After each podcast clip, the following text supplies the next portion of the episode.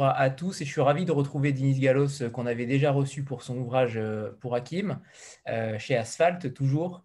là aujourd'hui, il est là en tant que, traducteur et interprète d'Edir Augusto. C'est un auteur que j'apprécie énormément. je suis ravi de le recevoir. je l'avais découvert avec Moscou et Grande Claque, comme j'imagine beaucoup, en tout cas ceux qui l'ont lu. On va commencer peut-être par, euh, par présenter et dire, euh, qui est un, auteur brésilien, mais, euh, mais qu'en France on connaît peut-être un petit peu moins bien. Est-ce que vous pouvez lui demander tout simplement, Denis, de, présenter sa carrière d'écrivain et ses différents métiers, puisqu'il est également journaliste? Sim, uh, é eles gostavam de fazer uma apresentação da sua carreira de autor, mas também todo o resto. ok. É bonsoir à tous. Euh, je m'appelle Di Augusto, à Amazônie, euh, de cité Belém.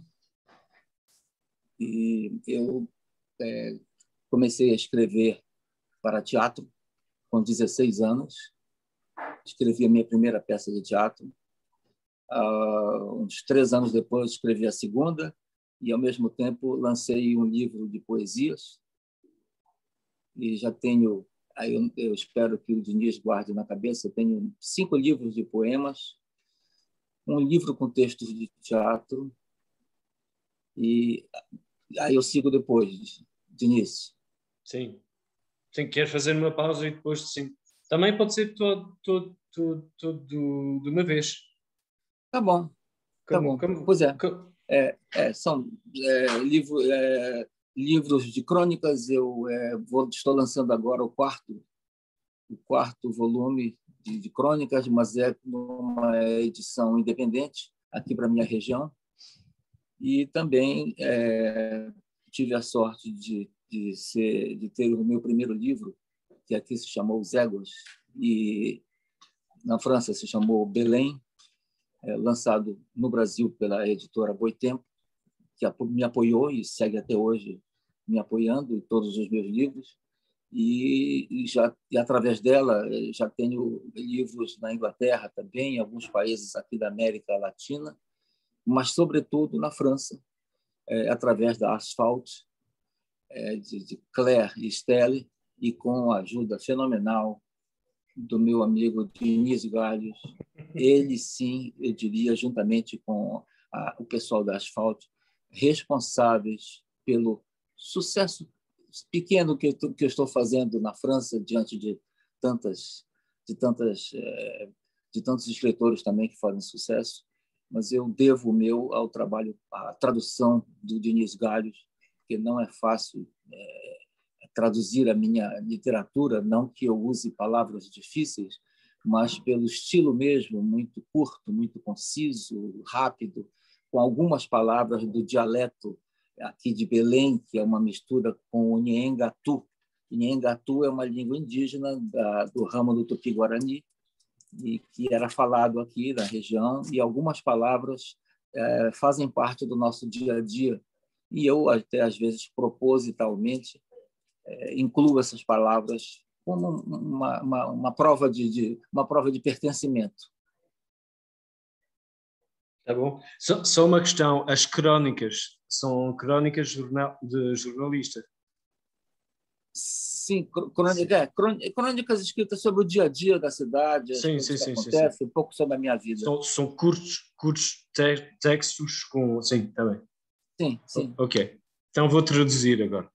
Tá bom. Uh, alors, il a, il, a, il a commencé. Tout le monde m'entend Il n'y a pas de problème technique Oui, c'est bon, Denis. Ok, super. alors, euh, parce que je suis, bien loin de tout en fait et je ne sais pas si la connexion Internet va tenir. En principe, oui, mais euh, voilà. Donc, il a commencé à 16 ans, il a écrit sa première pièce de théâtre et la deuxième à 19 ans. Et, il a à 19 ans aussi, il a sorti en même temps son premier recueil de, poésie. Et puis, euh, en tout et pour tout, il en est à cinq recueils de poésie. Alors ça, il n'a pas dit, mais il a, aussi une carrière de journaliste. Euh, et ça, c'est dans sa famille. En fait, son père déjà faisait de la radio euh, à Belém. Tout ça, c'est centré à Belém. Et euh, il a quatre tomes de, de chroniques de, la vie de Belém, tel qu'il qu la vit des, gens de là-bas. Et, donc, son premier roman est sorti, je crois que c'était crois que c'était le, ouais, fin, fin années 90, je pense, mais peut-être je me trompe, il n'a pas donné les dates. C'était Ouzegouche qui a été traduit en français.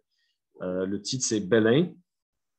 Euh, et, voilà, il a eu des traductions. Donc, c'est euh, une, une, maison d'édition. Sa maison d'édition brésilienne euh, le suit, en fait, depuis ce, premier roman, n'a pas arrêté de sortir tous les romans, tous les romans qu'il qui lui proposait. Il y a eu des traductions en anglais, il y a aussi pour le reste de l'Amérique latine, donc en espagnol.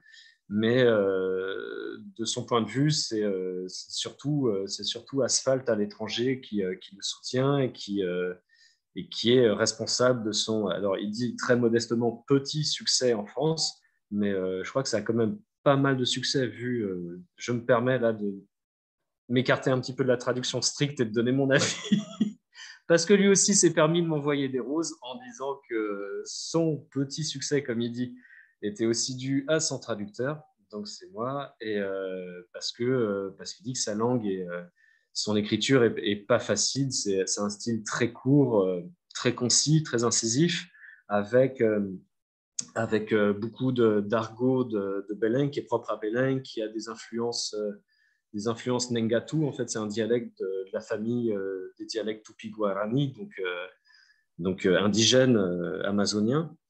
Et d'ailleurs, il y a un de ces romans qui est sorti et au Brésil et en France, qu'Asphalt a, fait traduire, qui s'appelle euh, Psycha.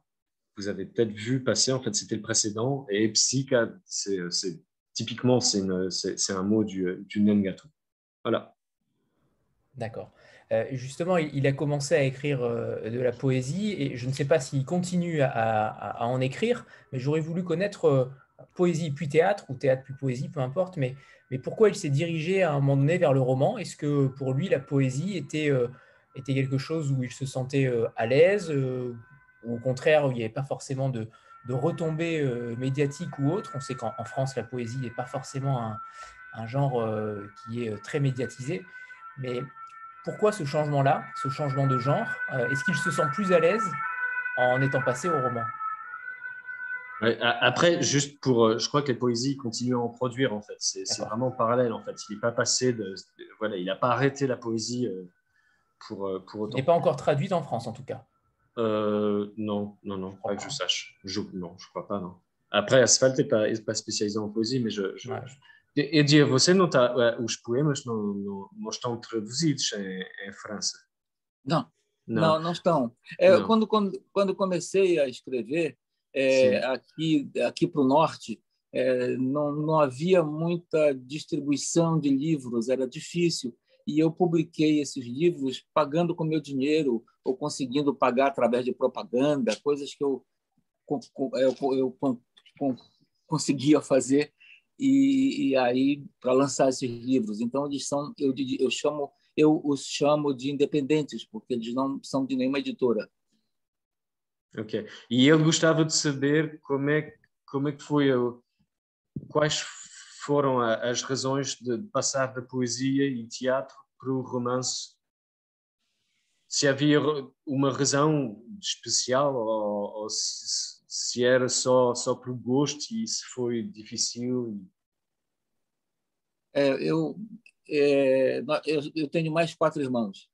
E meus pais é, tinham uma banda de música antes de casar. E na minha casa sempre houve muito livro, muito muito a música. Meu avô também lançou vários livros e peças de teatro também. E nós fomos educados para fazer qualquer coisa, entende? Eu, com 16 anos, eu e meu irmão menor, que na época tinha 13, nós resolvemos compor uma ópera rock. E, e, e aí, no meio do caminho, ele saiu e foi ser pintor. E eu continuei com isso e aí a peça veio, é uma peça chamada sobre um, um, um ser mitológico aqui da Amazônica, da Amazônia, o Boto. Chama-se Foi Boto Sinhá. É, um, é uma coisa interessante, engraçada. E aí depois escrevi outra peça e aí me senti envolvido por uma corrente de poesia que começou no Sudeste a acontecer muito, que chamavam de poesia marginal, que era uma poesia mexendo com palavras da atualidade, gírias, assim, muita, muito jovem, sabe? Muito interessante, curto também. E eu me empolguei por isso e comecei a escrever também.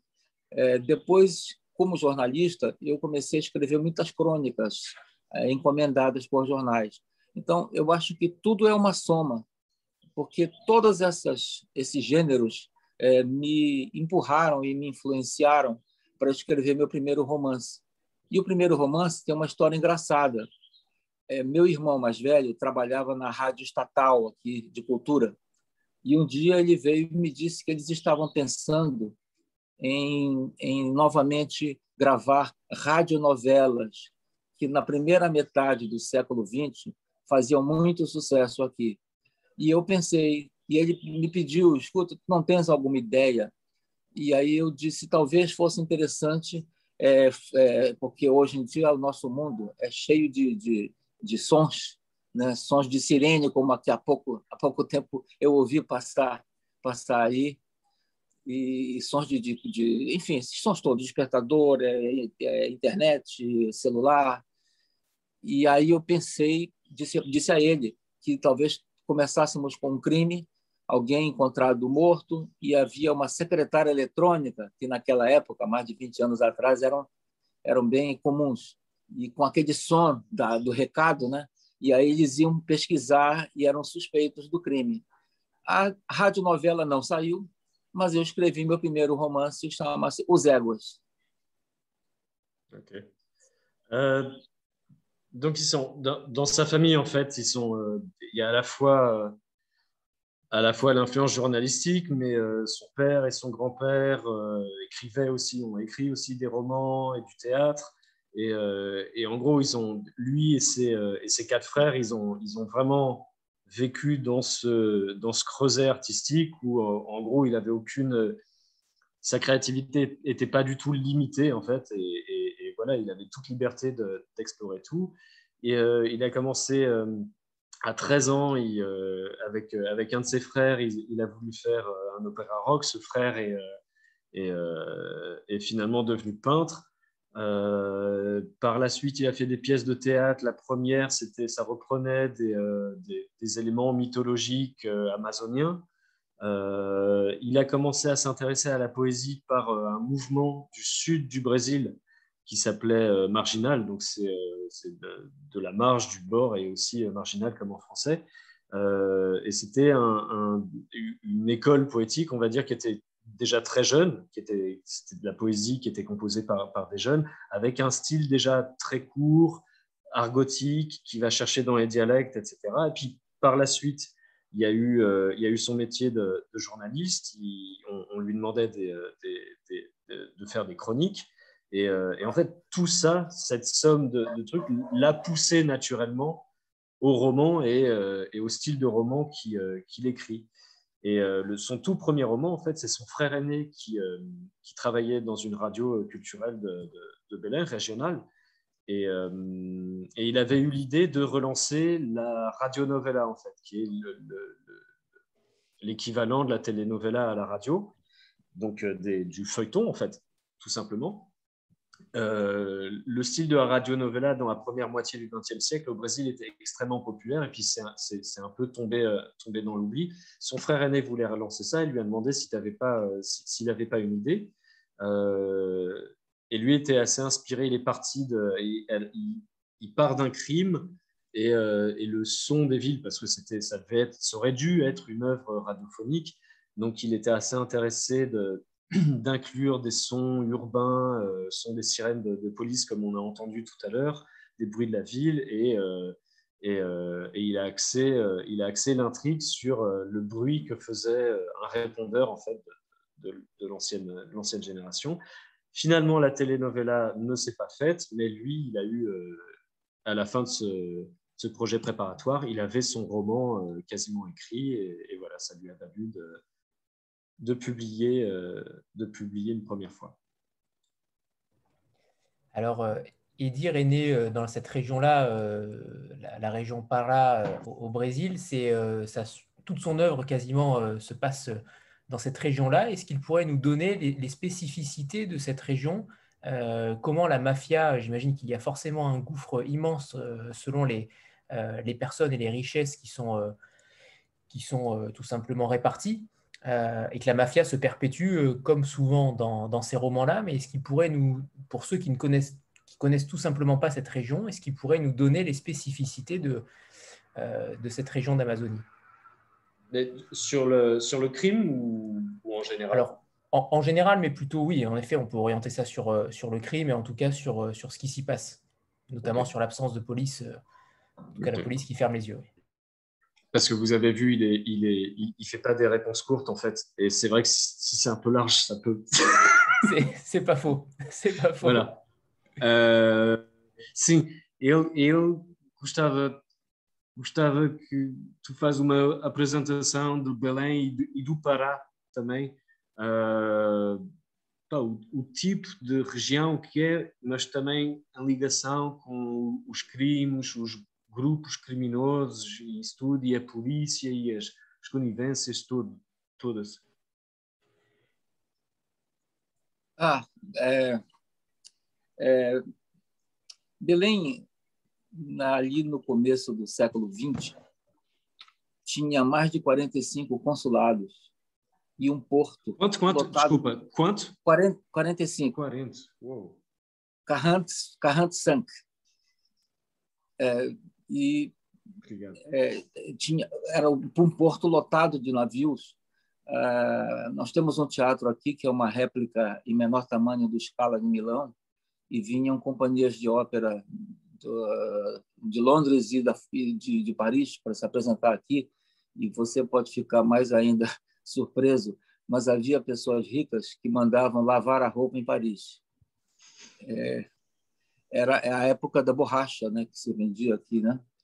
E essa essa quando acabou o ciclo da borracha, a cidade continuou e ah, depois já na segunda metade do, do século XX começaram a encontrar é, ouro, aço, prata, metais estratégicos como nióbio, tudo começaram a encontrar em grande grande profusão, como dizem aqui. aqui. E ah, muita gente correu para cá, milhares de pessoas correram para ficar ricas, é, extraindo ouro, principalmente de Serra Pelada. E 99% não conseguiram.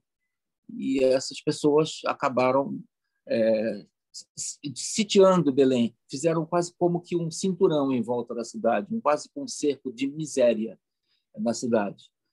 E a cidade hoje ela tem 2 milhões e meio de habitantes e tem todos os todos os problemas que uma grande cidade tem, até porque geograficamente ela está num ponto perfeito para a, o tráfico de drogas e tráfico de escravas brancas, como está razoavelmente descrito no Psica, e nós temos uma capilaridade de rios muito grande e a polícia não consegue vigiar e essa droga vem da Bolívia, eh, da Colômbia, até do Peru, vem através da Amazônia, dos rios da Amazônia e daqui essa droga é levada não só para para Estados Unidos como para ir para para Europa a partir de, da Holanda certamente. E, e então essa droga passa por aqui e deixa é, somente a, a, um lixo de droga que é dividido entre pessoas né, e vendido também, ocasionando muitos assassinatos. Né?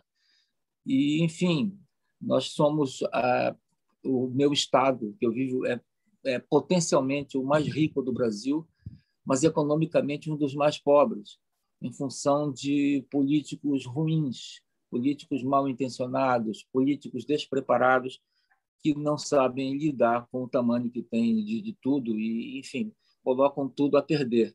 No entanto, é uma cidade pujante, uma cidade que tem arte.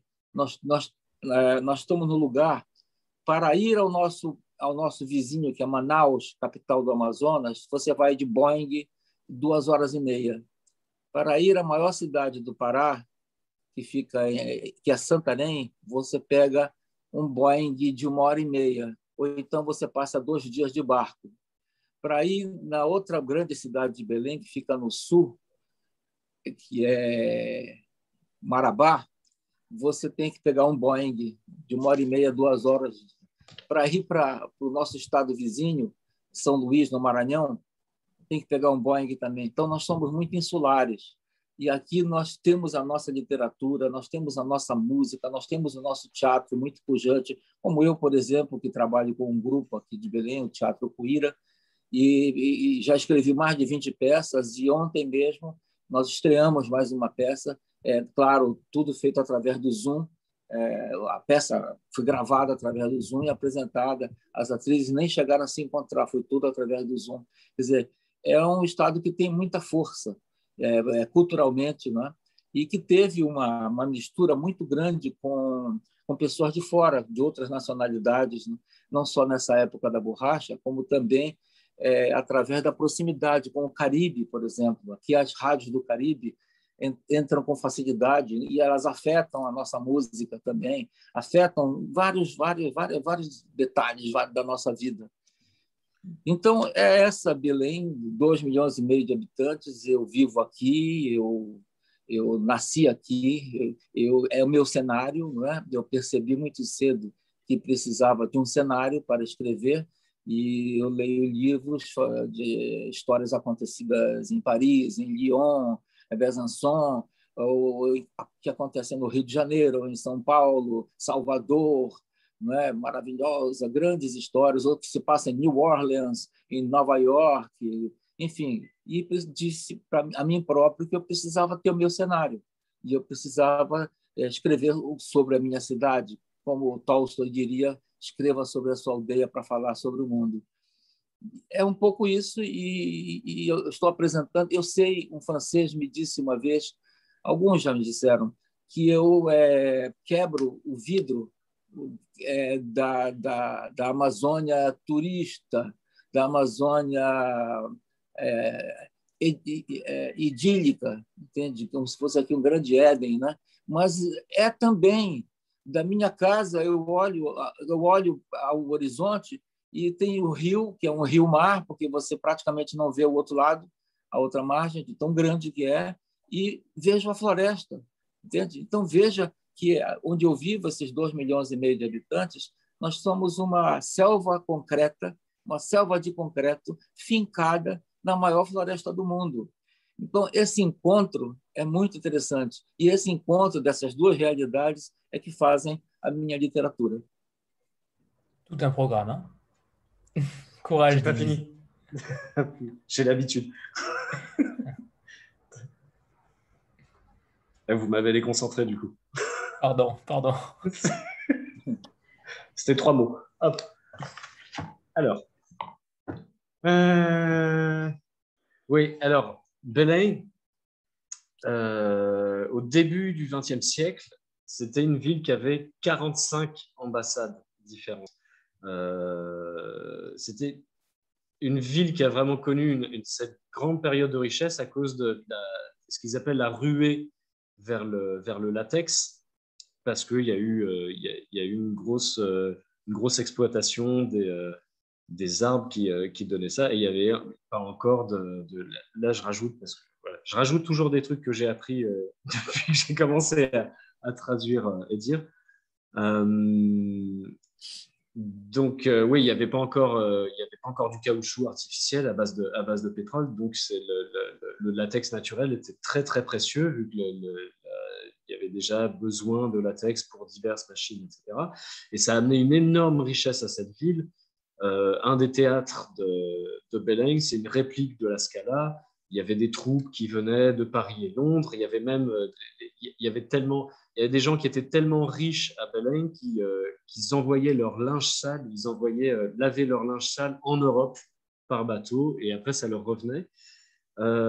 et puis ça c'est euh, euh, fini cette période de, grandeur, mais il y a eu une deuxième ruée, euh, deuxième moitié du XXe siècle, et là c'est sur l'or, l'argent, les métaux précieux, les minerais rares. Et comme dans toutes les ruées, il y a eu énormément de gens qui, sont, qui, qui, qui ont accouru à Belém et, et, dans, et dans la région du Para pour, pour, dans l'espoir de devenir richissimes. Et évidemment, comme à chaque fois dans toutes les ruées, il y a 99% qui, qui ont échoué. Euh, et, qui se sont installés parce qu'ils n'avaient nulle part d'autre où aller, et qui ont créé une sorte de, carcan, de cercle de misère autour de, autour de la ville. Euh, c'est une ville de, de 2,5 millions et demi d'habitants. Euh, je crois qu'à Paris, on est à, moins de 2 millions, Paris intramuros. Euh, et d'un point de vue géographique, c'est vraiment le, c'est, le lieu parfait de, c'est la plaque tournante parfaite pour tout ce qui est traite des blanches et euh, surtout euh, trafic de drogue. Il ne l'a pas dit, mais on retrouve dans plusieurs de, ses romans aussi un truc qui est très important et qui passe très souvent sous, le radar, le trafic de bois, euh, de bois précieux. trafic dans lequel la France est assez régulièrement mouillée en fait. Donc la drogue vient de Bolivie, de Colombie. Il y a une très grande capillarité à cause de tous les, énormes fleuves. Il y a l'Amazonie, il y a tous les affluents, les confluents, il y a, toutes les micro-rivières euh, qui font que c'est un vrai dédale. Donc on peut euh, plus ou moins facilement faire passer des, marchandises illicites euh, à destination aussi bien des États-Unis que de l'Europe. sur place, évidemment, il y a du trafic de drogue, il y a les, restes de, la cocaïne, vraiment la, cocaïne de, plus basse qualité qui, qui alimente la toxicomanie qui alimente aussi euh, les, groupes, euh, les, groupes, euh, les groupes criminels. il y a des assassinats. Et le para, en fait, se retrouve dans cette. qui est un État comme. Voilà, au même titre qu'il existe des États américains. c'est l'État potentiellement le plus riche du Brésil à cause de toutes ses ressources, mais dans les faits, c'est le plus pauvre, principalement parce qu'il y a toute cette richesse doit être gérée dans les faits par des politiciens qui sont ou véreux ou incapables, ou les deux. Et malgré tout, c'est une ville qui, euh, a une véritable richesse artistique, une véritable particularité. Ils sont euh, relativement isolés, isolés, dans le sens où euh, ils sont à, en gros, ils sont à deux heures d'avion ou alors, ou alors deux jours de bateau de, des autres grandes villes de, l'État. Euh, donc ça les, ça les enclave pas vraiment, mais ça leur permet de, faire leur, leur, sauce culturelle bien à eux. Et euh, lui-même, pour le, théâtre, euh, la, troupe qui s'appelle Quira, il a écrit plus d'une vingtaine de pièces. La dernière pièce, en passant, a été, a été représentée par Zoom à, cause de, à cause du Covid. Et ils reçoivent aussi beaucoup d'influences des Caraïbes ils, sont très en contact avec la, musique caribéenne contemporaine, qui influence leur musique aussi. Et, euh, et pour lui, en fait, c'est Beleng Para dans, sens, dans un sens un peu plus large, mais principalement Beleng, c'est son décor, c'est celui dans lequel il, a, il est né, il a toujours vécu, sa famille euh, était déjà implantée euh, depuis pas mal de temps sur ce territoire. Et cette notion de décor, pour lui, est très importante. Et dans, tout, dans toute la littérature, il y, a beaucoup d'œuvres et, de chefs-d'œuvre aussi qui se, qui se focalisent sur, sur un lieu, Rio, Paris. Euh, il disait Besançon aussi. Je n'ai pas, la, pas la référence, mais euh, je veux bien le croire. Euh, et, lui, il se disait, bah, il, faut, il faut que je m'axe sur ma ville, sur, ma région, mais surtout ma ville, et, partir de ce, point bien précis euh, un peu perdu aux yeux du monde euh, dans le nord-est du, Brésil, dans le nord-nord du, Brésil même plutôt, parler de sa ville pour parler du monde. Et un, Français lui avait dit, c'est pas moi, que qui casse l'image l'image idyllique de l'Amazone. Et, et, pour lui, il y a en fait, il y a une sorte de dichotomie qui est très importante pour lui aussi, c'est que pour lui, Belém, c'est une jungle de béton qui est plantée au milieu de, la plus grande forêt euh, au monde, qui est l'Amazonie. Et par exemple, il est, lui, il est, il est dans le béton, il est dans, le, il est dans la ville, mais de sa fenêtre, il voit, il voit un fleuve dont on, arrive à peine à apercevoir l'autre rive, tellement il est, large. Euh, et, de l'autre côté, il y a, l'Amazonie. Voilà, et c'est ce cadre et c'est cette, euh, vraiment cette dichotomie entre les deux jungles de béton et jungles, naturelles qui, euh, sur lesquels il aime, il aime travailler aussi. Et c'est vrai que ça, c'est pour ajouter ma petite pincée de sel, mais c'est vrai que dans beaucoup de bouquins, il y a, il y a beaucoup d'actions urbaines, mais il y a aussi y, a, des lieux secrets, y a par exemple dans Casino Amazonie, c'est typique, il y a une planque, ils font, ils font des entourloupes, des vols de voitures, etc. Et c'est vrai que la, la, planque, elle n'est pas du tout dans un garage comme on pourrait s'y attendre dans un, polar parisien ou londonien ou new-yorkais, mais au cœur vraiment de la forêt. Alors, est-ce qu'on pourrait faire un, pitch du livre, euh, soit, vous, soit, soit Denise, et, ensuite surtout parler de votre, euh, votre travail commun à tous les deux. Est-ce que déjà vous vous êtes rencontrés? Euh, J'imagine que oui, euh, mais ce n'est pas une certitude. Mais en tout cas, comment vous avez travaillé ensemble? Euh, J'ai vu que Edir parlait plutôt bien français, ou en tout cas, il y avait quand même déjà quelques notions. Quel est son rapport à la France? Est-ce que c'est par rapport à vous, Dinis, qu'il a appris le français, ou, ou est-ce qu'il a des racines françaises, francophones? Je ne sais pas. Mais, mais j'aurais bien voulu connaître votre, votre rapport à tous les deux, puisque vous êtes, il me semble, le traducteur attitré euh, des dires. Jusqu'à présent euh, Jusqu'à présent, en tout cas, on espère pour les suivants aussi. Mais, mais votre rapport à tous les deux, je, je, sens qu'il y a une certaine complicité entre vous et c'est plutôt euh, rare. La plupart des traducteurs ne connaissent pas forcément à chaque fois les, les auteurs qu'ils traduisent. sur le travail en commun, etc., vous voulez qu'on vous réponde l'un après l'autre ou Oui, pourquoi pas, si, vous des, si vous avez des versions différentes, bien sûr. Ok ça peut être amusant. non, je crois que non, en fait. Mais ça, mais ça me fait rougir parce qu'à chaque fois qu'on lui pose ce genre de questions, je le connais par cœur là-dessus, il n'arrête pas de me balancer des roses. Donc ça, je suis dans une place assez, assez périlleuse, en fait, du, de l'interprète qui va s'envoyer des fleurs lui-même parce que l'auteur qui traduit lui envoie des. Enfin bref. C'est pas grave, on est entre nous. C'était Et vous le méritez en plus, Dinis, parce que bah, clairement, là, euh, la traduction, à chaque fois, elle est le rythme, vous perdez jamais euh, une miette du rythme, et ça, euh, avec Edir, ça ne doit pas être simple. Je me permets juste une parenthèse parce que je, me permets juste une parenthèse parce que lui, il va pas arrêter de dire que son style est, pas facile et difficile, et c'est vrai. Mais à titre de traducteur, c'est justement les trucs qui paraissent difficiles entre guillemets ou les, euh, les, partis pris des, des, écrivains, j'appelle pas ça des auteurs, j'appelle ça vraiment des écrivains, est très clair en fait. Et je sais, pour les traducteurs, je ne sais pas, il y a toutes sortes de traducteurs, en tout cas pour moi, il y a vraiment une matière du texte, c'est là que je prends un pied pas possible et que ça se fait sans douleur du tout. Donc euh, il y a une sorte de... C'est à la fois, c'est vrai que c'est complexe, son écriture est complexe, mais en même temps c'est un tel plaisir, les choses sont tellement claires que euh, voilà. Bref, je vais lui poser des questions. Uh, sim, eu gostava de, de, de ter um, um resumo do, da, da intriga do, do Casino Amazonie e também falar com da, da, da, nossa maneira de trabalhar, o tradutor e o autor, se a gente já se viu uh, na, na, realidade, uh, isso também pode, eu posso responder. Uh, e também ele notou, tu tens um, falas um bocadinho, um, um bocadinho de francês e ele gostava de saber um bocadinho da, da sua da tua relação com, com a França, com o francês, ele queria saber se, se tu aprendeste o, o, francês por causa de mim. mas pronto, isso tudo. Então, mas primeiro o, o resumo do, do, do Casino Amazon. É, do Belém. É, Cassino Amazonie, é, Belém, como muitas cidades, é, tinha e tem cassinos somente aqui os cassinos são proibidos, né? É, é contra a lei. Então são cassinos clandestinos.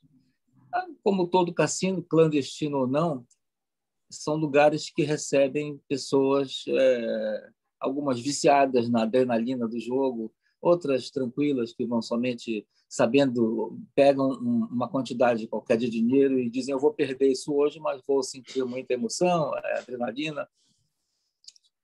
E em torno disso, eu sabia muitas histórias que contam aqui em Belém. Eu precisava de uma pessoa para começar a, a embolar isso tudo. Eu tinha o, o proprietário já. Aí eu conheci um rapaz, que já não é tão rapaz, ele joga futebol comigo, é uns 10 anos mais novo que eu, até mais, e ele trabalhou com, é, na direção de um desses cassinos e ele sabia muitas histórias. Ele sabia a maneira como eles trabalhavam, como administravam, como era o lucro, como era, enfim, e também como fazer para se livrar de ganhadores incômodos, não é? Bem como da maneira como aceitassem o sujeito tivesse sorte e quebrasse a banca. Isso era interessante. E aí eu já tinha um segundo, um segundo integrante, mas eu precisava de uma moça, né? Uma moça para causar uma confusãozinha qualquer, né? E essa moça me veio na ideia de porque uma vez eu estava em São Paulo e alguém me disse que conhecia uma moça que quando era muito jovem estava é, um sábado em casa e a mãe já não aguentava a presença dela em casa e pediu para o avô levá-la para o clube. O avô ia ao clube aos sábados para se divertir e uma roda de pôquer que ele tinha dos aposentados, dos velhinhos. E a moça foi, a garota foi, e uma hora e meia depois, ela entediada, pediu se de deixava ela jogar um pouquinho. Ela não, ela ganhou o dinheiro de todos, porque ela tinha uma mente muito matemática e ela não tinha ainda a malícia do jogo, a técnica. Era poker. Poker. Yeah. Poker. E aí ela, então, é, o livro percorre três caminhos ao mesmo tempo e adiante eles vão se encontrar. O dono do cassino, como um, um homem poderoso que, que tinha, ele era um médico, tinha hospitais, mas a diversão dele era o cassino. Ele gostava disso. O rapaz que chega lá e se torna o braço direito dele, como se chama aqui no Brasil, é, e começa a administrar e depois vem a menina que começou a se, tornar, a se tornar uma jogadora profissional. Ela é muito bonita e ela chega e o garoto se apaixona por ela e a leva para o cassino. E chegando ao cassino, ela, é, ela, o dono do cassino a vê e aí nós temos um, um triângulo, não amoroso, mas um triângulo, diria, cobiçoso. É, todos estavam cobi, é, cobiçando é, poder, dinheiro, isso tudo. Então, esse é, é, o, é o imbróglio, esse, esse é o, o que acontece no livro. Ademais, são as histórias. Eu escrevo, eu acho que escrevo sobre as pessoas, sabe? Eu não chego a escrever exatamente polar, sabe? Eu escrevo sobre as pessoas e como elas reagem quando as coisas, quando coisas graves acontecem a essas pessoas. Até mesmo o amor, o ódio, a ambição, a raiva, enfim, eu escrevo é, sobre isso. Quanto ao meu francês, é, eu, é, eu, desde a da escola, é, tive interesse em estudar francesa, mas a partir de determinado momento, houve ali nos anos 60, 70, houve uma invasão de, de música inglesa aqui, não é? No mundo todo, a gente sabe disso, e eu acabei indo para o inglês. Mas sempre adorei o francês, sempre procurei ouvir, e, quando eu fui a primeira, eu já tinha ido a Paris algumas vezes, mas quando eu fui a Paris para falar dos meus dois primeiros livros que saíram aí, o Belém e Moscou, eu fui recebido com um carinho, com uma alegria, uma, com um cuidado, fui recebido pelos franceses, que eu me apaixonei imediatamente. Eu já era apaixonado pela língua, e me apaixonei pelas pessoas, me apaixonei. E eu não estou falando somente de Claire e Estelle e Denise, que são pessoas fantásticas, sabe? Eu estou falando das pessoas todas nos lugares. É, eu raramente me senti tão bem acolhido, tão bem recebido quanto aí na França. Me apaixonei imediatamente. Quando voltei para Belém, conversei com a diretora da Aliança Francesa, Aliança Française aqui, e ela destacou uma professora e eu chamei é, outros atores, colegas de teatro, artistas e cantores e fizemos uma, um grupo, um grupo de estudo com ela para nós podermos é, começar a, a, ter conversa em francês. Oi, como vai? Onde você mora? Que foi que você fez? Essas coisas básicas para começar a, a, a, falar alguma coisa, né? Claro que as aulas eram muito engraçadas, entende? Porque nós brincávamos muito, pedíamos para ela dizer como é que era é, pescoço em francês, né? Aí ela, ela dizia como era e todos riam muito, tá entendendo? É... Ela falou de uma moça que estava varrendo, que era homenagem e tal. Aí nós, o que é homenagem a Troá? E ela ficava muito, enfim, mas era, uma, era muita brincadeira, mas era também muito bacana, sabe? Isso melhorou muito. A Diniz, eu sei porque você está rindo, né? Entende? Isso, isso me fez muito bem. É, e quando eu comecei a trabalhar com o Diniz, nós falávamos basicamente através de e-mail ele é, buscava alguns significados de algumas palavras, não eram tão fáceis, e as palavras em Engatu é, criavam algum, algum problema. Mas eu, eu, eu tive muita sorte, porque eu me entendi de uma maneira assim tão natural e, e, e fácil com o Diniz, que hoje eu tenho uma alegria enorme em estar com ele. Eu não o via assim. É, visualmente já há algum tempo, não é? Diniz também é um escritor, tem dois romances lançados, se eu não, se eu não, se eu não estou enganado. Exatamente. E ele é e vejam só, é, o trabalho de um tradutor é muito difícil.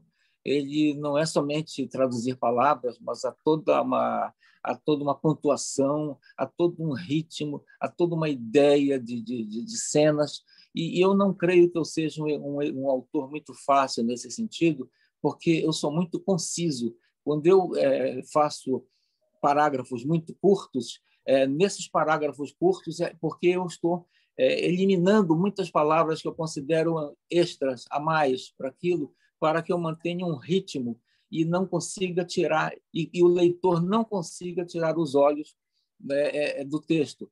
É, muita gente diz que ah, antes de dormir eu leio um capítulo do livro, depois eu durmo, né? E a minha ideia é não vai dormir. Você vai pegar esse livro, eu não vou deixar você dormir. Você irá até o fim, entende? E o Diniz conseguiu essa maravilha, esse, essa, essa, esse trabalho belíssimo. É, já são cinco livros traduzidos, né? É, um desses livros, o Belém, aí para a França, recebeu um prêmio da, da, da Universidade de Jamoulin em Lyon é, e, e, nós dois fomos o Camelion, prêmio para nós dois, prêmio para Edir Augusto e para Diniz Galhos. E, e, é um trabalho fantástico. Quer dizer, o que eu posso dizer a vocês, amigos, é que eu tive muita sorte, estou tendo muita sorte, é, muita sorte em ser tão bem recebido pelos franceses, muita sorte em ter encontrado uma editora de duas moças que são empreendedoras e que compraram a, ideia dos meus livros e ter um, um, um tradutor. Eu sei que pode parecer até edificar encabulado, mas a verdade é que eu tenho um tradutor fantástico e o trabalho dele eu respeito brutalmente e não canso de fazer elogios a ele. Obrigado, pá. E eu vou ter que dizer isso. Sem vergonha. Vou ter que traduzir isso. Alors, euh, oui. Alors, le pitch. enfin, plutôt, euh, plutôt la, présentation. Euh, c'est vrai que l'idée à, la base de Casino Amazonie, c'est une particularité qui, nous, point de vue de, notre point de vue de français ou de francophone, il y, a, beaucoup de casinos au Brésil c'est des casinos illégaux parce que le jeu, les jeux de hasard sont interdits par la loi. Euh, il y, a des loteries des loteries qui sont organisées par l'État, qui sont complètement légales, mais tout ce qui est casino, poker, roulette, etc., c'est complètement interdit depuis, euh, depuis le début du XXe siècle, il me semble.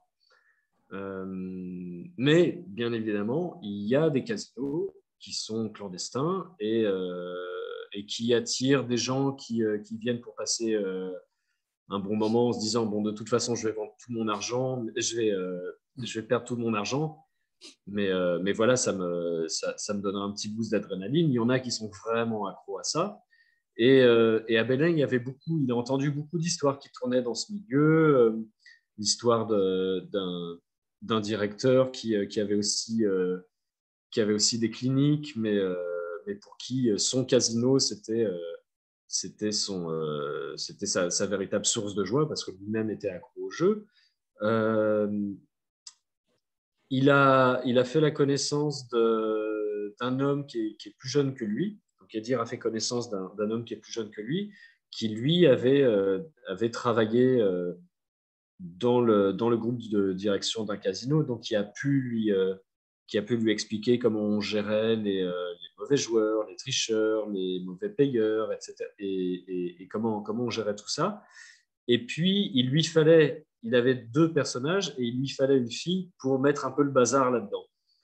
Et euh, c'est à, à São Paulo, São qui, qu'on lui a parlé d'une fille dont la mère un jour lui a dit, écoute, tu tu m'embêtes à rester là, une, jeune fille, une adolescente, à rester, euh, à passer toutes tes journées à la maison avec moi, tu va avec ton grand-père qui a son petit cercle de jeu de retraité, qui, euh, qui tape le carton, qui joue au poker. Et donc cette, la petite fille a suivi son grand-père et s'est mise à tout gagner.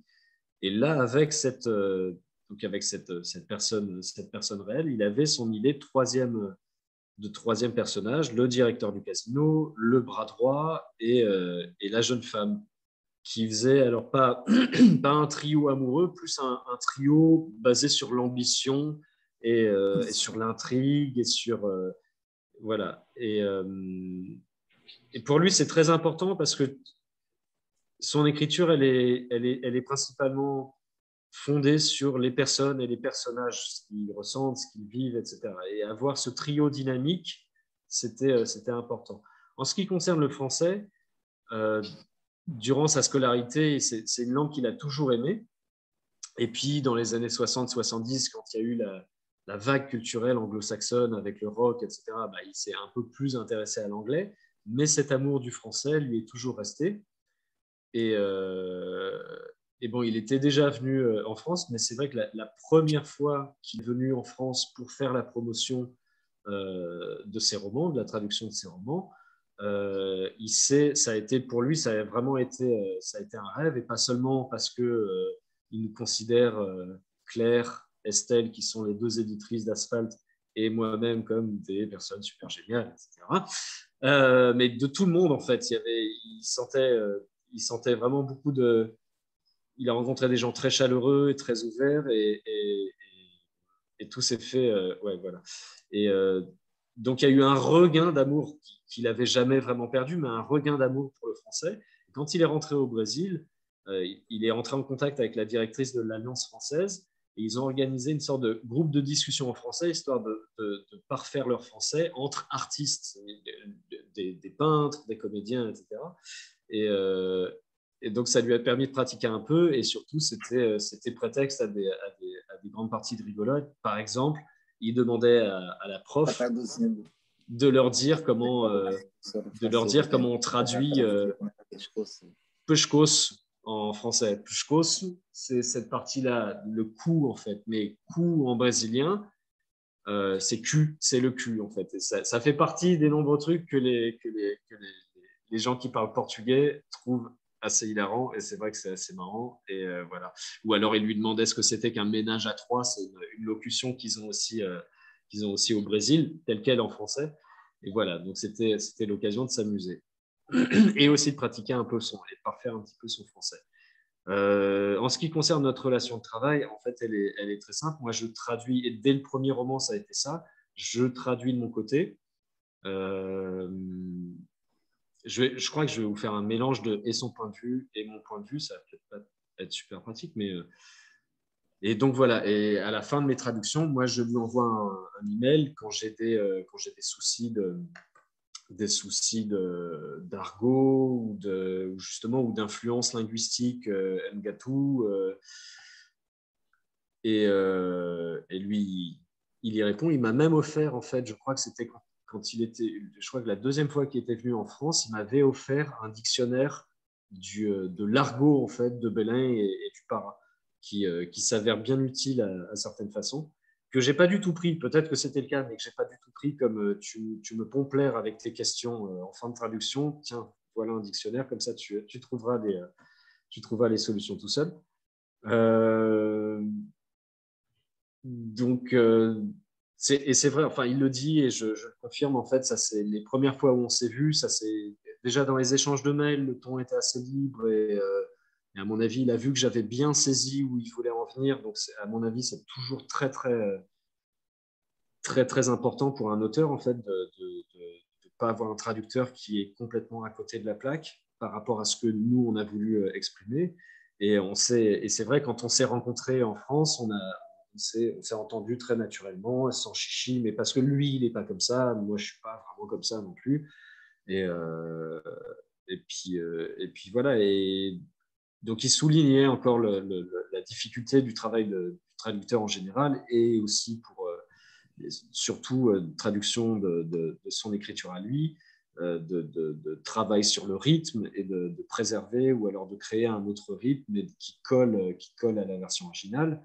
Euh, la difficulté, la principale difficulté de son point de vue, de son style, c'est la concision, le, fait d'avoir des paragraphes courts et des chapitres très courts son but, il, élimine vraiment tous les mots qui sont accessoires, toutes les locutions qui sont accessoires. Son but, c'est vraiment d'accrocher le lecteur au point que si un lecteur se dit ou une lectrice se dit je vais me coucher, tiens, avant de m'endormir, je vais lire un petit chapitre, le, but recherché par Edir, c'est qu'il se sente, il se sent tiré par l'histoire et, qu'il enchaîne un deuxième chapitre, un troisième chapitre, et qu'il n'arrête pas sa lecture avant la fin du, euh, avant la fin du roman. Et puis il y a eu, euh, il parlait aussi de dans l'accueil qui lui a été réservé en France, qui a vraiment été, euh, j'ai assisté à tout ça et c'est vrai que c'était vraiment vraiment drôlement chouette. il y a eu entre autres, on a reçu tous les deux, c'était le premier prix Caméléon qui est qui est organisé par, je me rappelle, je crois que c'est Lyon 3, l'université Lyon 3 qui récompense. Euh, donc, le jury sont des étudiants et, euh, et, ça récompense à la fois un auteur et son traducteur. Donc, on s'est euh, retrouvé, retrouvé là-bas pour, pour recevoir notre récompense. Et il s'estime extrêmement chanceux. Il estime avoir énormément de, de chance bah, d'avoir d'avoir Claire Duvivier et, Estelle Durand qui, qui ont décidé de le traduire et de continuer à le traduire sur ces, sur ces cinq ouvrages. Je crois qu'on en est au, au cinquième roman. Euh, et, donc, c'est lui qui le dit, il s'estime, euh, il estime avoir eu beaucoup de chance de tomber sur moi aussi en, tant que traducteur. Beaucoup de, beaucoup de compliments, mais mérités. Hein. C'est gentil. Euh, Rajoutez-en une couche. Je rajoute, je rajoute pour mettre un petit peu plus mal à l'aise. C'est ça. Merci. Vous commencez à me connaître, c'est bien. Ça y est. Euh, euh, ah, invitez-moi la prochaine fois pour dire du mal de quelqu'un, d'accord? Voilà, parfait. Il faudra, on, fera une petite liste. Vous me donnerez une petite liste et avec grand plaisir. Avec grand plaisir. Euh, justement, on parlait de son, de son écriture. Je l'avais vraiment découvert dans Moscou et il, a ce sens du rythme. Il en parlait donc justement à l'instant, mais, comment il le travaille? Est-ce que véritablement, euh, c'est souvent incisif, c'est sans fioriture, c'est parfois violent, voire très violent? Euh, Est-ce que pour lui, c'est un moyen de dire, on joue carte sur table, c'est ce qui se passe réellement au Brésil, euh, on ne va pas y aller par quatre chemins, c'est véritablement ce qui s'y passe, je ne vais pas vous épargner en tant que lecteur, je vais vous donner véritablement aussi une partie de la réalité brésilienne, loin des, plages et de la samba. Sim, eu gostava de falar um bocadinho mais do, do estilo, como é que tu trabalhas o, o, o teu estilo e a violência também.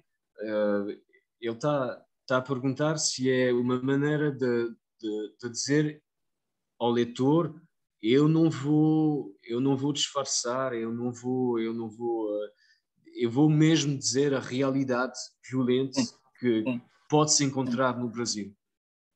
Sim. É, um, uma, uma pessoa, acho que foi em São Paulo, em uma feira que eu participei, ela me disse é, que eu é, mostrava que eu era um jornalista, porque além da, do texto do livro em si, é, aquilo era uma denúncia também contra maus feitos. e eu acho que eu dei um pouco de razão para ela, sabe? É, quando eu escrevo é, meus livros, eles, é, eles são feitos muito na minha cabeça durante um longo tempo. Eu tenho um tema, alguma coisa assim, e aí os personagens começam a vir aos poucos.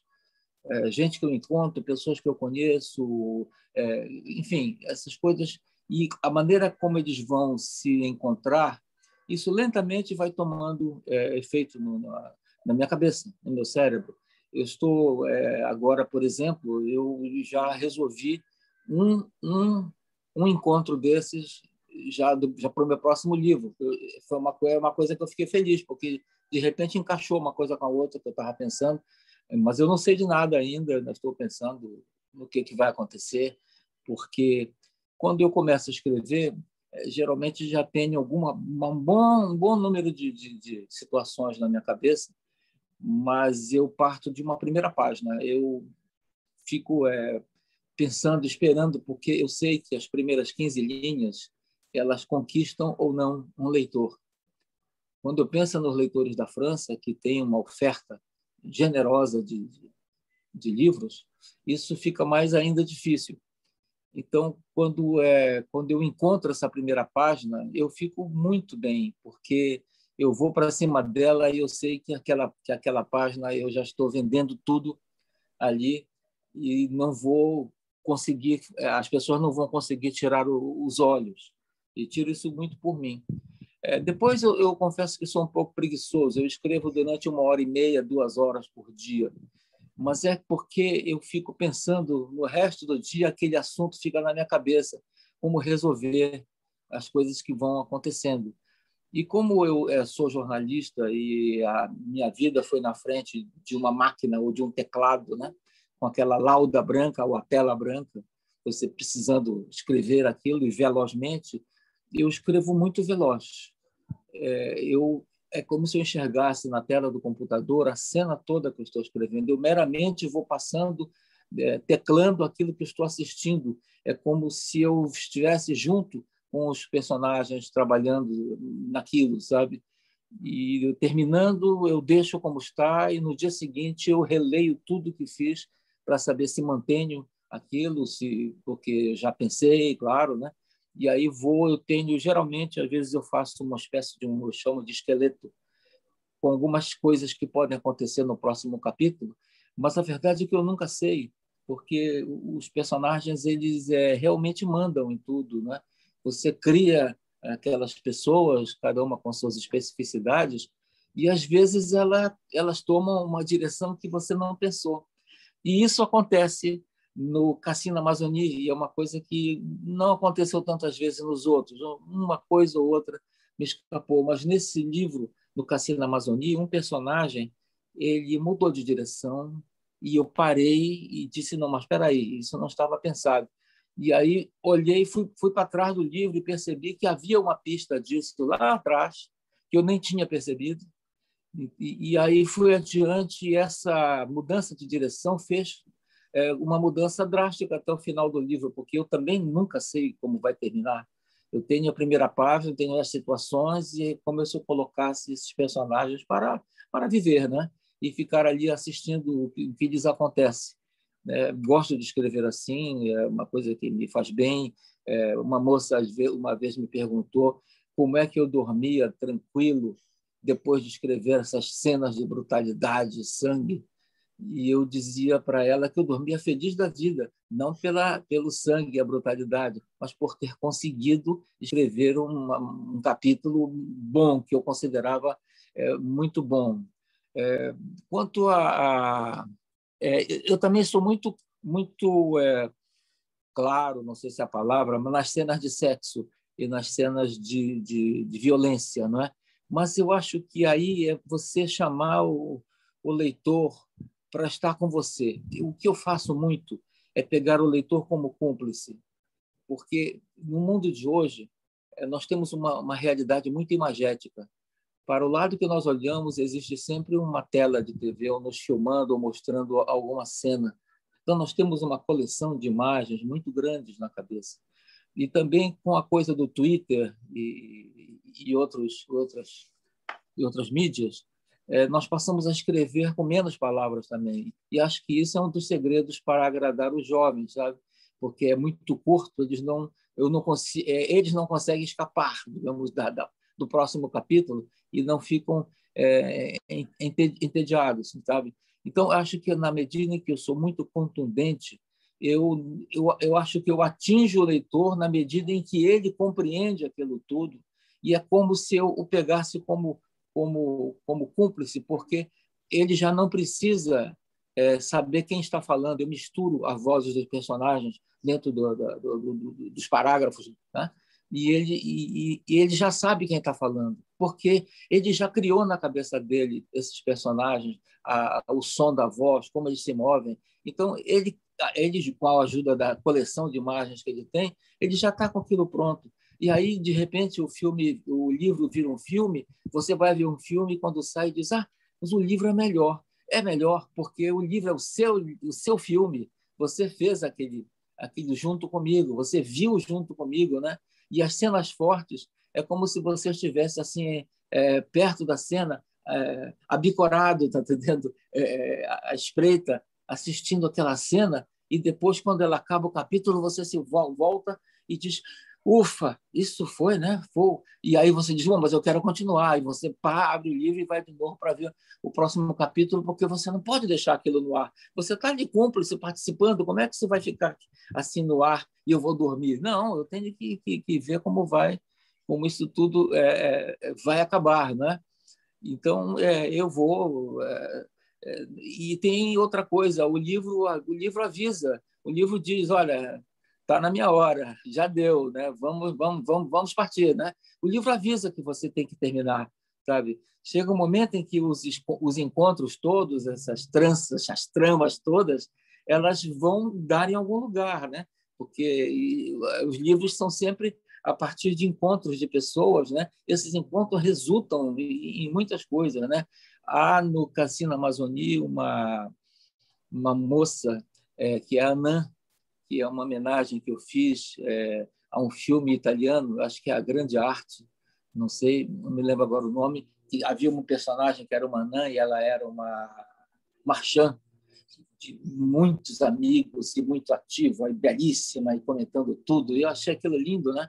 E aí coloquei essa moça, essa anã, como, como namorada de um dos personagens centrais e também ela era dona de um, de um de uma boate, uma boate que existe, não com o nome que eu botei naturalmente, mas eu passo na frente dessa boate toda noite, não por nada que eu não vou nessa boate, mas é no caminho da casa da minha mulher para minha casa.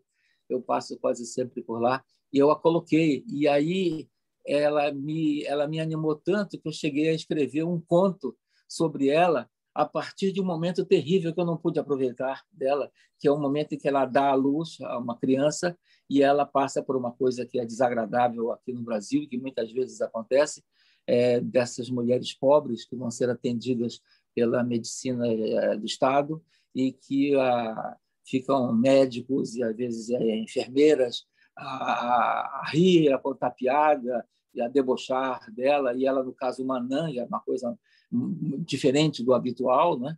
e que ela fica decorando o nome de cada uma daquelas pessoas para se vingar depois dessa humilhação que ela, que ela passou num momento tão importante quanto esse, né? Acho que eu falo muito, né? Desculpem, mas acho que é, é acho que devo parar aqui. Alors, euh... ouais. En fait, sur, sur la violence, au, à l'occasion d'un festival littéraire à, à Saint-Paul, il y a quelqu'un qui lui a dit que tous ses romans et son écriture en général, c'était une dénonciation de, ce qui se passait vraiment, de tous les crimes qui étaient, euh, qui étaient commis à Belém évidemment, mais euh, au Brésil en général. Et euh, sa façon d'écrire, il prend beaucoup de temps à, laisser mûrir les, idées de roman dans sa tête. Y pense régulièrement et ça prend beaucoup de temps. Et peu à peu, ça se structure, des choses se, se, décoincent. Par exemple, très récemment, sur, euh, sur un projet d'un nouveau roman, il y a justement un bout d'intrigue qui s'est euh, s'est décoincé. pour lui, il a le, souci des, des, premières 15 lignes d'un roman qui sont décisives à son sens, qui servent d'accroche. Et selon lui, ça doit c'est, beaucoup plus dur en France parce qu'il y a beaucoup plus d'offres en termes de, romans. Donc c'est, beaucoup plus dur d'accrocher euh, le lectorat. Je ne suis pas. Euh, voilà. Il avoue qu'il est assez paresseux. Quand, tout ça a pris forme, il s'astreint à seulement une ou deux heures d'écriture par jour. Euh, il a, euh, dans son écriture, c'est une ou deux heures, mais qui sont très condensées, parce qu'il a, il a ce réflexe de journaliste d'écrire très vite, comme beaucoup de journalistes ont, euh, qui, sont, pressés par les deadlines des, éditions. Et surtout, il écrit comme s'il assistait, comme s'il voyait les scènes, comme un journaliste écrirait ou prendrait du son plongé dans l'action. Le lendemain, il relit ce qu'il a écrit, il fait les corrections, adéquates et il crée une, sorte de, petit plan, une sorte de, squelette pour l'intrigue à venir, pour le, chapitre suivant. Mais euh, en vérité, euh, souvent ces, euh, plans, il ne garde pas ces plans parce que c'est surtout, il se laisse guider énormément par les personnages et qui peu à peu prennent leur vie propre euh, et, c'est le cas dans, Casino Amazonie. Il y avait un, personnage qui, tout d'un coup, a pris un, chemin qui était inattendu, qui, euh, qui, n'avait pas du tout vu, euh, qui l'a poussé à, s'interroger en fait sur, ce, sur, ce, sur cette voie qu'il prenait et qui, et dire, s'est rendu compte que ça, ça soulevait un aspect de la narration qu'il avait, euh, n'avait pas remarqué jusque-là. Et il s'est dit, oui, c'est en fait, le personnage me mène vers, euh, vers ça, et c'est important et c'est intéressant d'aller dans cette direction pour justement souligner cette, cet aspect de l'intrigue. Euh, et dire ne connaît jamais la fin de ses romans non plus quand il les écrit, pour les raisons que qu'on vient d'exposer. Et on lui a demandé, alors sur le, sur le travail sur la violence, euh, une personne lui avait demandé, une lectrice lui avait demandé si, euh, s'il arrivait à dormir tranquillement après, euh, après avoir écrit une scène de violence. Et, en fait, il n'a aucun souci parce que quand il se couche après une bonne scène de violence qu'il estime réussite, c'est justement la joie d'avoir fait du beau travail et de se dire bah, elle, est, elle est efficace, elle est telle que je la veux. Et, et c'est vrai pour la violence, c'est vrai aussi pour le sexe. Il est assez clair, en fait. Il est assez. Euh, assez euh, il décrit les choses sans, sans fioriture. C'est aussi lié à, à, ce qui se passe à notre époque. Il, considère que notre, notre réalité contemporaine est extrêmement, euh, extrêmement visuelle avec les écrans télé, les écrans de smartphone, les ordinateurs. il y a aussi dans ce, dans ce zeitgeist, il y a aussi... ah, j'ai un problème. Non, c'est bon, Denis, on vous entend. Mais, mais je ne vous vois plus. Vous m'entendez toujours? Oui, oui, ça va. Pour l'instant, c'est bon. Ah, c'est très, très bizarre ça. Moi, je ne vous vois absolument plus. Très, très bizarre. Bref. Euh, on va faire sans. Alors, je ne vous vois plus, sachez-le. Euh... Oui, et les réseaux sociaux, il y a aussi l'influence des réseaux sociaux, euh, dans le sens où euh, on écrit beaucoup, les gens écrivent beaucoup plus qu'il y, a quelques années. On lit aussi énormément plus, mais c'est des textes très très courts. Et, euh, et dire pense que, que son écriture rejoint aussi un petit peu l'esprit de l'époque à ce titre, parce que parce que c'est tranchant, parce que et puis il y a des, y y a des particularités aussi dans, dans son écriture, dans le le mélange des dialogues, en fait. C'est vrai que ces dialogues ne sont pas marqués par des, retours à la ligne avec des tirets, c'est vraiment dans le corps du texte.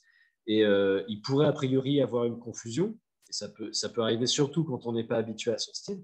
Mais en fait, il y a une telle présentation, euh, les personnages sont campés visuellement de façon tellement efficace que c'est vrai qu'on se, se perd pas en fait, malgré cette, ce, parti pris d'écriture qui est, qui est peu évident. On sait qui parle à quel moment et qui répond à qui. Euh, de son point de vue, en fait, c'est vrai que souvent quand on parle d'adaptation de, de livres, on a tendance à dire que le livre est meilleur que le film.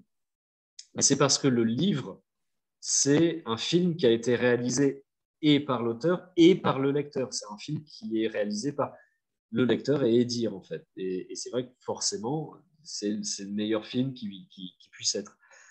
Euh, il suit alors, il suit les personnages, il se laisse guider par les personnages, il se, laisse guider aussi par, par, l'histoire de, du roman, qui, euh, qui lui indique au bout d'un moment, qui lui fait savoir que c'est là que ça doit s'arrêter, c'est là que ça doit se résoudre. Et, toutes les rencontres de personnages, toutes les intrigues primaires, secondaires, euh, sans qu'il en ait vraiment toujours pleinement conscience, ça chemine toujours vers une résolution finale, naturellement, encore une fois. Et, euh, voilà. Et là, il a fait une petite, euh, il a fait une petite aparté. Je ne sais plus trop pourquoi, mais voilà, il y a, a, a un personnage de, de, personne atteinte de nanisme, une femme, qui l'a, qui l'a piqué à un film italien dont il ne se rappelle plus le titre et, euh, et qui, euh, dirige une, boîte, on va dire, un, dancing, mais un petit peu, toujours un petit peu euh, interlope, on va dire, comme souvent au Brésil, et surtout dans cette région. Et, sur ce personnage, sur, cette toute petite idée qui a été influencée par un vieux film italien, il a eu, il a eu aussi une idée de nouvelle axée sur la naissance de l'enfant de, de, cette personne, tout, le, tout le travail qui, qui s'est passé de la pire des façons, dans le sens où le, personnel soignant était, euh, était très insultant envers elle, à la fois parce qu'elle était issue d'un milieu euh, défavorisé et, euh, et aussi surtout parce qu'elle était naine. Et c'est quelque chose qu'il explique dans le, enfin qui est, qui est, qui est dit dans le, dans le roman. C'est vrai qu'il y a encore beaucoup de beaucoup d'a priori beaucoup de superstitions liées, en tout cas à Belin et dans, le para, liées aux personnes qui sont atteintes de nanisme. Voilà. Est-ce qu'on pourrait, Denise, euh, euh, faire la, lecture euh, de l'extrait? Je ne sais pas si vous avez eu la, la mais... Avant ça, je vais juste essayer de faire une petite manie parce que vraiment, je ne vois rien et la qualité du son est de moins en moins bonne, en fait. juste un instant. É de, eu, eu tenho um problema de computador, só, só vou ver se, se eu posso arranjar e depois já volto, ok? Ok. Até já. Até já.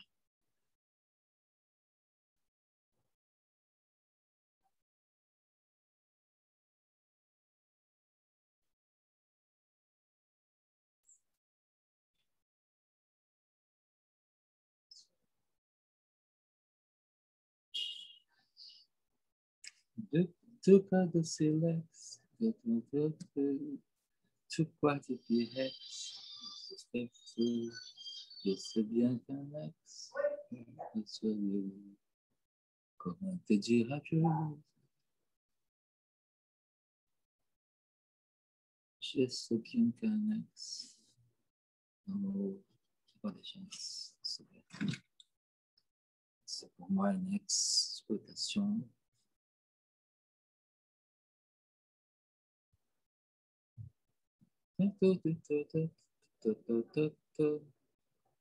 Du cadeau réflexe, c'est malheureux. Je sais bien qu'un ex, comment te dire adieu? Vous comprenez un peu le français et dire Vous comprenez? Euh, Non, non. Euh, euh, J'aime euh, ces musiques à Serge Gainsbourg, Jeanne Birkin. J'aime. Adore. On comprend. J'adore. Très belle chanson. Yeah.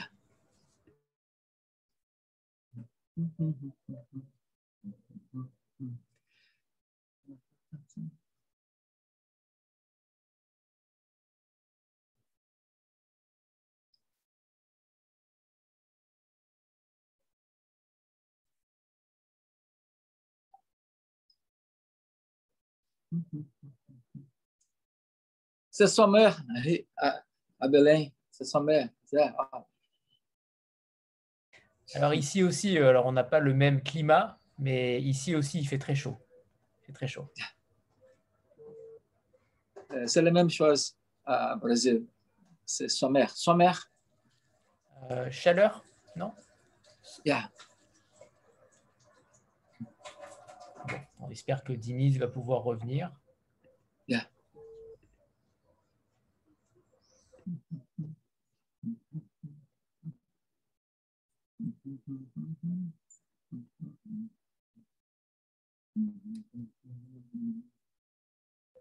C'est bon, il est là. Il est en train de se connecter.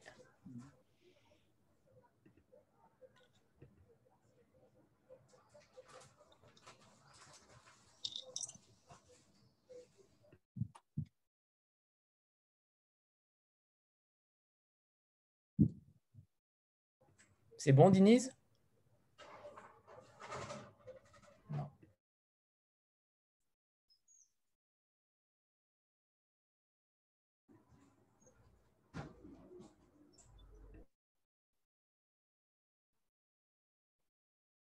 Il faut réactiver le micro, Diniz, et ça devrait être bon.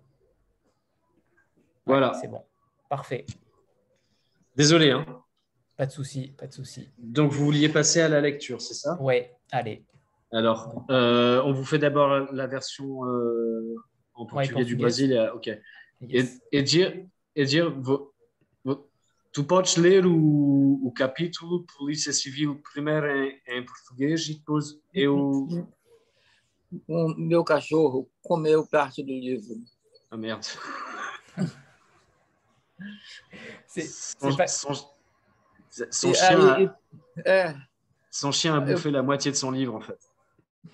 D'accord, ok. Bon, bah alors on fait la, la- la lecture en français uniquement. Et, et moi, je suis pas chez moi, donc je peux pas prendre Ok. l'exemplaire. euh, ok. Bon, E eu não estou eu não estou em casa, a dire, eu não posso, não, não, não posso. Mas pronto, só vamos ler a versão francesa. sim. Alors, donc c'est un chapitre qui s'appelle Police civile. Ils arrivèrent rayonnants au commissariat avec leurs prisonniers. Gertsch était resté au parking clandestin afin- de coordonner les suites de l'enquête. Une sacrée prise, putain De quoi passer au journal télévisé Personne n'avait sommeil. Tous étaient alertes, heureux. Ils mirent les malfrats en cellule. On les interrogera plus tard. On a tous besoin de dormir. Punch demanda à passer un coup de fil. Il était ils étaient déjà à bord de leur voiture personnelle sur le parking du commissariat quand on vint les chercher. Le commissaire veut vous voir. Nous tous Oui.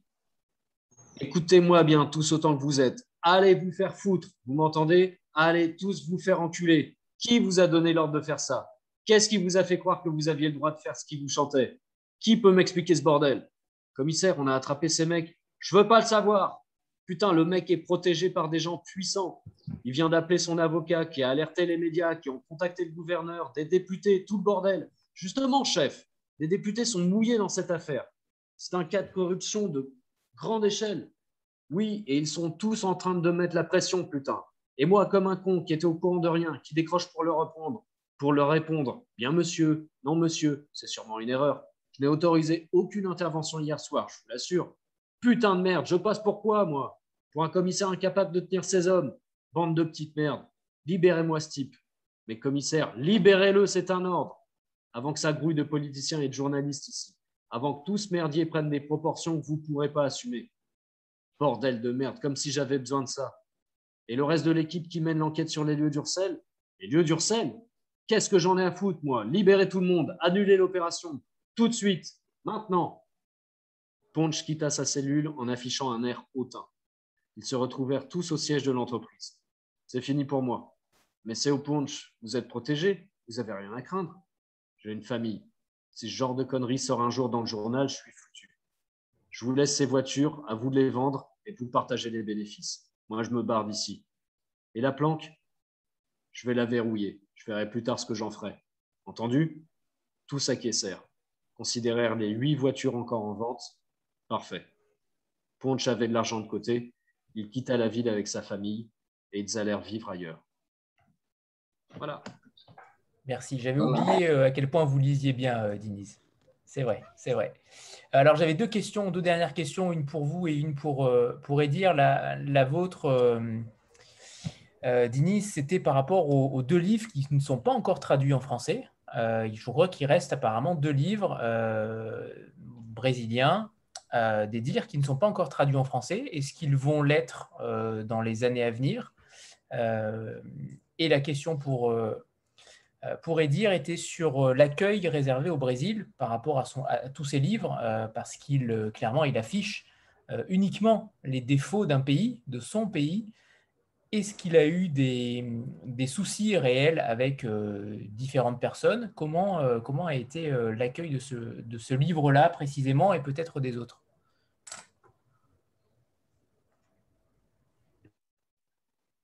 Juste une seconde.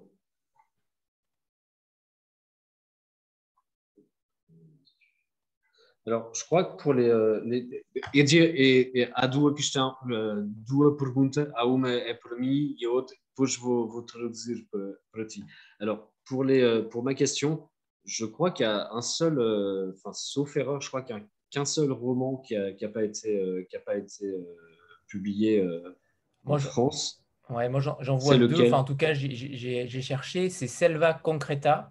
Ouais, celui-là. Et le deuxième, ouais. Um Sol para Cadaum euh, Ça, je crois que c'est euh, para Cadaum, je crois que c'est un recueil de, bien de textes courts. En tout cas, c'est pas un roman en fait. D'accord. Euh, et je peux pas vous traduire en fait parce que c'est du, euh, c'est du ressort des éditrices. Moi, je choisis pas ce qui est, ce qui est traduit. c'est pas en cours en tout cas. Et non, c'est pas en cours. C'est pas en cours. D'accord. Et, e então agora é dire ti. Ele gostava de saber como é que, qual é a, recepção do, do, dos teus romances em Brasil, porque também é verdade, tu só falas do, quase só falas do, dos lados maus da sociedade brasileira e eu gostava de saber como é, qual é a recepção em, em Brasil da, da, tua obra. É, aqui na minha cidade, a receptividade é cada vez melhor. As pessoas estão lendo cada vez mais os meus livros em função também, eu creio, das mídias sociais que têm espalhado muito a, a venda dos meus livros e às vezes entrevistas comigo. Aqui na minha cidade já tem sido muito muito melhor. E bom, fora fora daqui do meu estado, é, eu quando eu comecei o meu primeiro livro que, que depois que você traduziu para Belém foi premiado ele não recebeu mais do que umas três linhas no jornal de paulista. Aqui aqui em Belém houve alguma mas também não não não, tinha, não teve muita venda.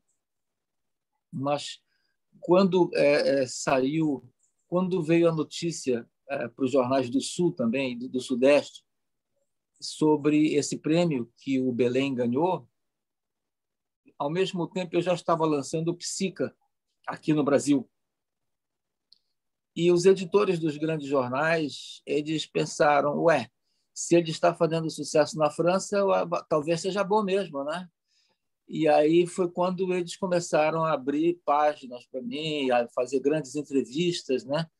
De forma que hoje eu sou um escritor mais conhecido, é, que eu faço podcasts, é, faço é, Zoom também com, com, outros jornais, sendo entrevistado. E, e, antes da pandemia eu já viajei várias vezes para várias várias feiras que acontecem no, no Brasil todo. Quer dizer, tem sido cada vez melhor. E, e também já vendi três livros meus, os direitos para virar filme, né? Ah, o Psica é um deles e é, foi vendido por, por, um grande diretor daqui, o Fernando Meirelles, que tem que já foi até candidato ao Oscar, né? E, ele é uma pessoa, o Fernando, pessoa fantástica, um amigo, uma pessoa muito muito bacana, sabe? Então eu penso que eu eu também, mas é eu, desculpe, eu, misturei tudo, mas é que existe uma uma, uma, uma, uma dual, uma parede grande o Brasil é muito grande, um país enorme, né? e existe essa parede que é para o Sudeste, que são os grandes mercados do Rio, São Paulo, é, Minas Gerais, vai até Porto Alegre, até Rio Grande do Sul, não é? em que eles, é, naturalmente, que são mais potentes, eles acham, na maioria das vezes, que se bastam, é, que certamente não deve haver Brasil algum além das suas fronteiras. Não é? Então, eu, eu consegui furar essa bolha, consegui chegar lá, não é? mas mesmo assim é uma bolha que eu estou quase todos os dias é, tendo que furar para chegar lá. E, e, aqui nós temos é, grandes é, escritores, aqui há escritores muito jovens, é, escritores que estão escrevendo livros de terror, de fantasia, de ficção científica também, né? Quer dizer, enfim, há toda uma produção aqui que também começa a ser mais consumida, essa é a verdade, mas há uma barreira para chegarmos nos grandes mercados, né? enfim, não é, não é, não é muito fácil não.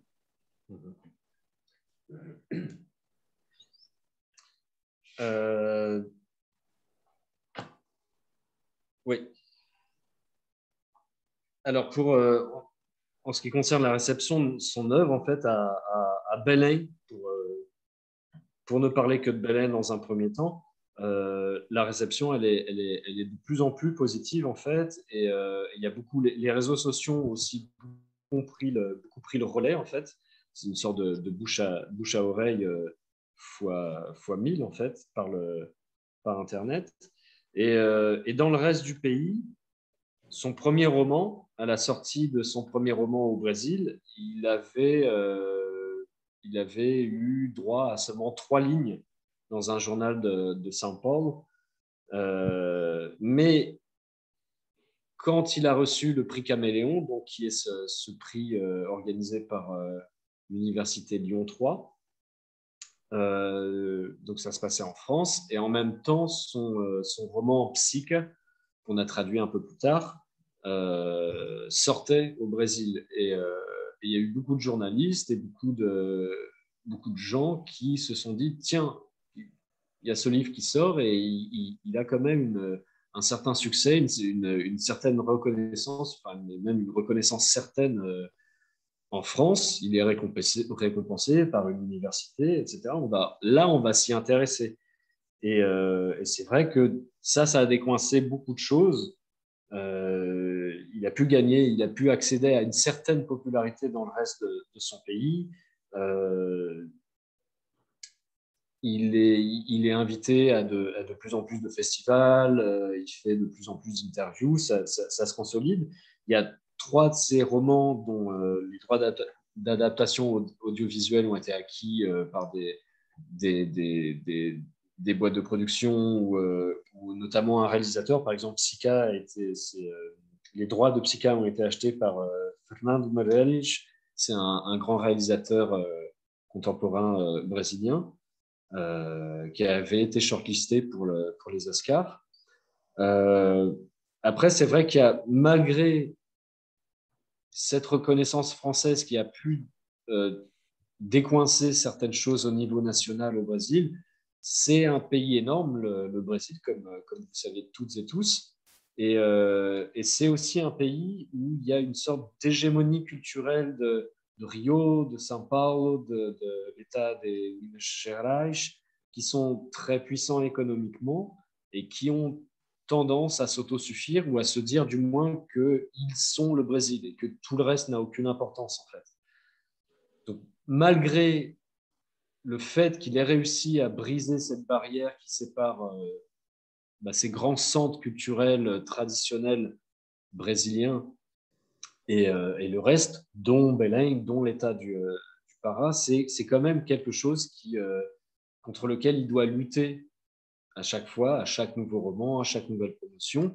Et c'est pas, et pourtant c'est vraiment pas faute. C'est vraiment une question de, mais comme on peut avoir, ça c'est une petite aparté de ma part, comme on peut avoir aussi, qu'on a de moins en moins, mais qu'on peut avoir aussi en France avec l'hégémonie parisienne du tous les bouquins qui sont intéressants sont censés ne sortir et n'être publiés que par des, grosses boîtes euh, parisiennes. Et, euh, et pourtant, et dire dit que euh, c'est pas du tout faute d'avoir une, production très riche, très très intéressante littéraire, alors que ce soit au Para ou à Belém, mais aussi dans le reste du Brésil. tant dans le, dans le roman classique que dans la SF, dans l'horreur, dans, dans, le polar. Et, euh, et même, j'ajouterais à titre personnel, parce que j'ai, euh, je suis entré en contact avec quelques, quelques, auteurs, quelques auteurs brésiliens, des jeunes auteurs, on va dire, qui sont, qui sont tout près de Rio, qui sont à Niterói, c'est une ville qui, a, juste à côté de, de, Rio. Et je crois qu'il y a aussi quand on parle quand on parle d'hégémonie euh, culturelle de Rio, de São Paulo, c'est vraiment même une ville qui serait à 5 ou 10 km de Rio n'est pas inclus dans le truc. C'est considéré comme une sorte de, la pire définition que les gens les plus snobs peuvent mettre derrière le, terme province. En fait. Et c'est pas intéressant, mais c'est vrai. C'est vrai que pourrait dire euh, c'était vraiment ça. C'est le, nord, c'est toute cette région du Para qui est qui est coincé entre l'Atlantique, l'Amazone, la Guyane française, a priori, ça ne regarde pas les, les les, Cariocas. Avant de passer à ma dernière question sur son euh, projet actuel, parce qu'on on l'attend souvent, euh, après de nombreuses années, euh, justement, on attend ses romans, les romans des dires. Il ne publie pas tous les ans, malheureusement, et ça, c'est bien dommage. donc, on va faire une petite photo et après, on lui posera la dernière question. Donc 3, 2, 1. Parfait, c'est bon, merci. Et oui, on y va, Denis, pour la dernière question? Ouais. Merci. Eu gostava de saber um bocadinho mais eh, sobre esse, esse projeto de romance que tu tens. Uh, claro. Eu não, eu não sei ainda de nada, sabe? Mas uh, pode ser que eu não escreva sobre isso também. Mas há, um, há um arcebispo aqui acusado. Okay. Um arcebispo, um arcebispo. Ah, sim. Arce... Sim, sim, sim, sim, sim. Acusado de molestar dois estudantes do seminário.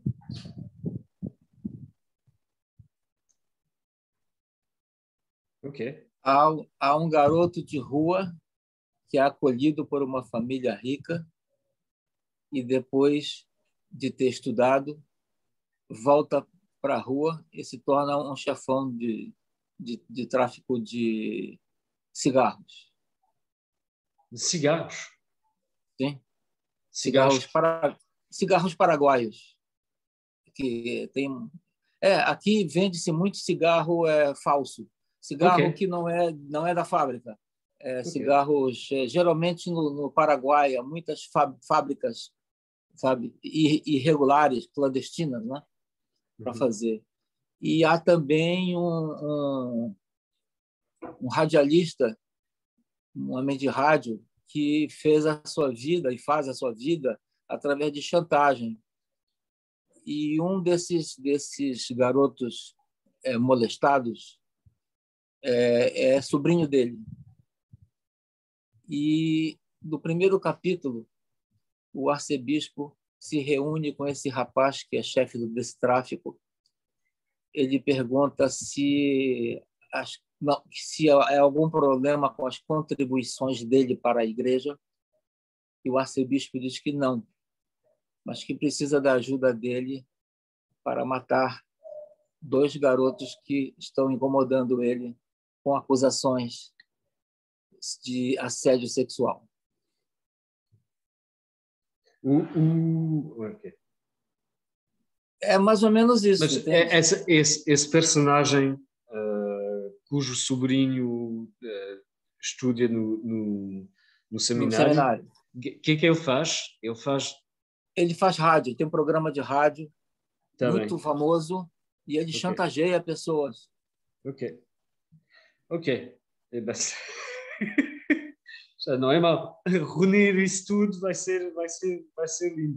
Alors, euh, alors en fait, il a, il a des bribes d'histoire comme ça. Euh, il ne sait pas vraiment ce qu'il va en faire de tout ça. ça se trouve, il n'en fera rien. Mais pour l'instant, les voix qu'il a, les, les, les, les, les pistes qu'il a sur ce roman, c'est alors il y aurait d'un côté un archevêque très important donc un homme d'église, un, un archevêque euh, qui serait accusé d'avoir violé deux, euh, deux séminaristes. Euh, en parallèle, il y aurait un gamin des rues qui serait recueilli par une famille riche qui lui payerait ses études. Et à la fin de ses études, plutôt que d'avoir une, une profession respectable, on va dire, il, il revient sur, sur les lieux de son enfance et il devient un des plus gros trafiquants de cigares. Alors, il m'expliquait qu'il y a beaucoup de contrebande de cigares aussi. Ça va se demander euh, s'il y a un truc euh, qui, ne peut pas être trouvé de contrebande euh, à Balin et dans le Para. Donc, il y a des faux cigares, c'est-à-dire, j'imagine, des cigares qui sont vendus comme des, des super cigares, cigares cubains. Et donc lui devient gros trafiquant, mais avec tout ce que ça implique de violence aussi, parce que même pour le trafic de bois à pression, on se dirait, en tant que Français, on se dirait a priori c'est que du bois, mais non, il ça, prête lui aussi à des règlements de compte sanglants, à des, euh, toutes, choses de, toutes sortes d'atrocités. Et en parallèle de ces deux histoires, il y aurait aussi euh, un personnage de, journaliste radio, de présentateur radio, qui, euh, aurait l'habitude de, de, faire chanter diverses, personnalités contre, contre espèces sonnantes et trébuchantes.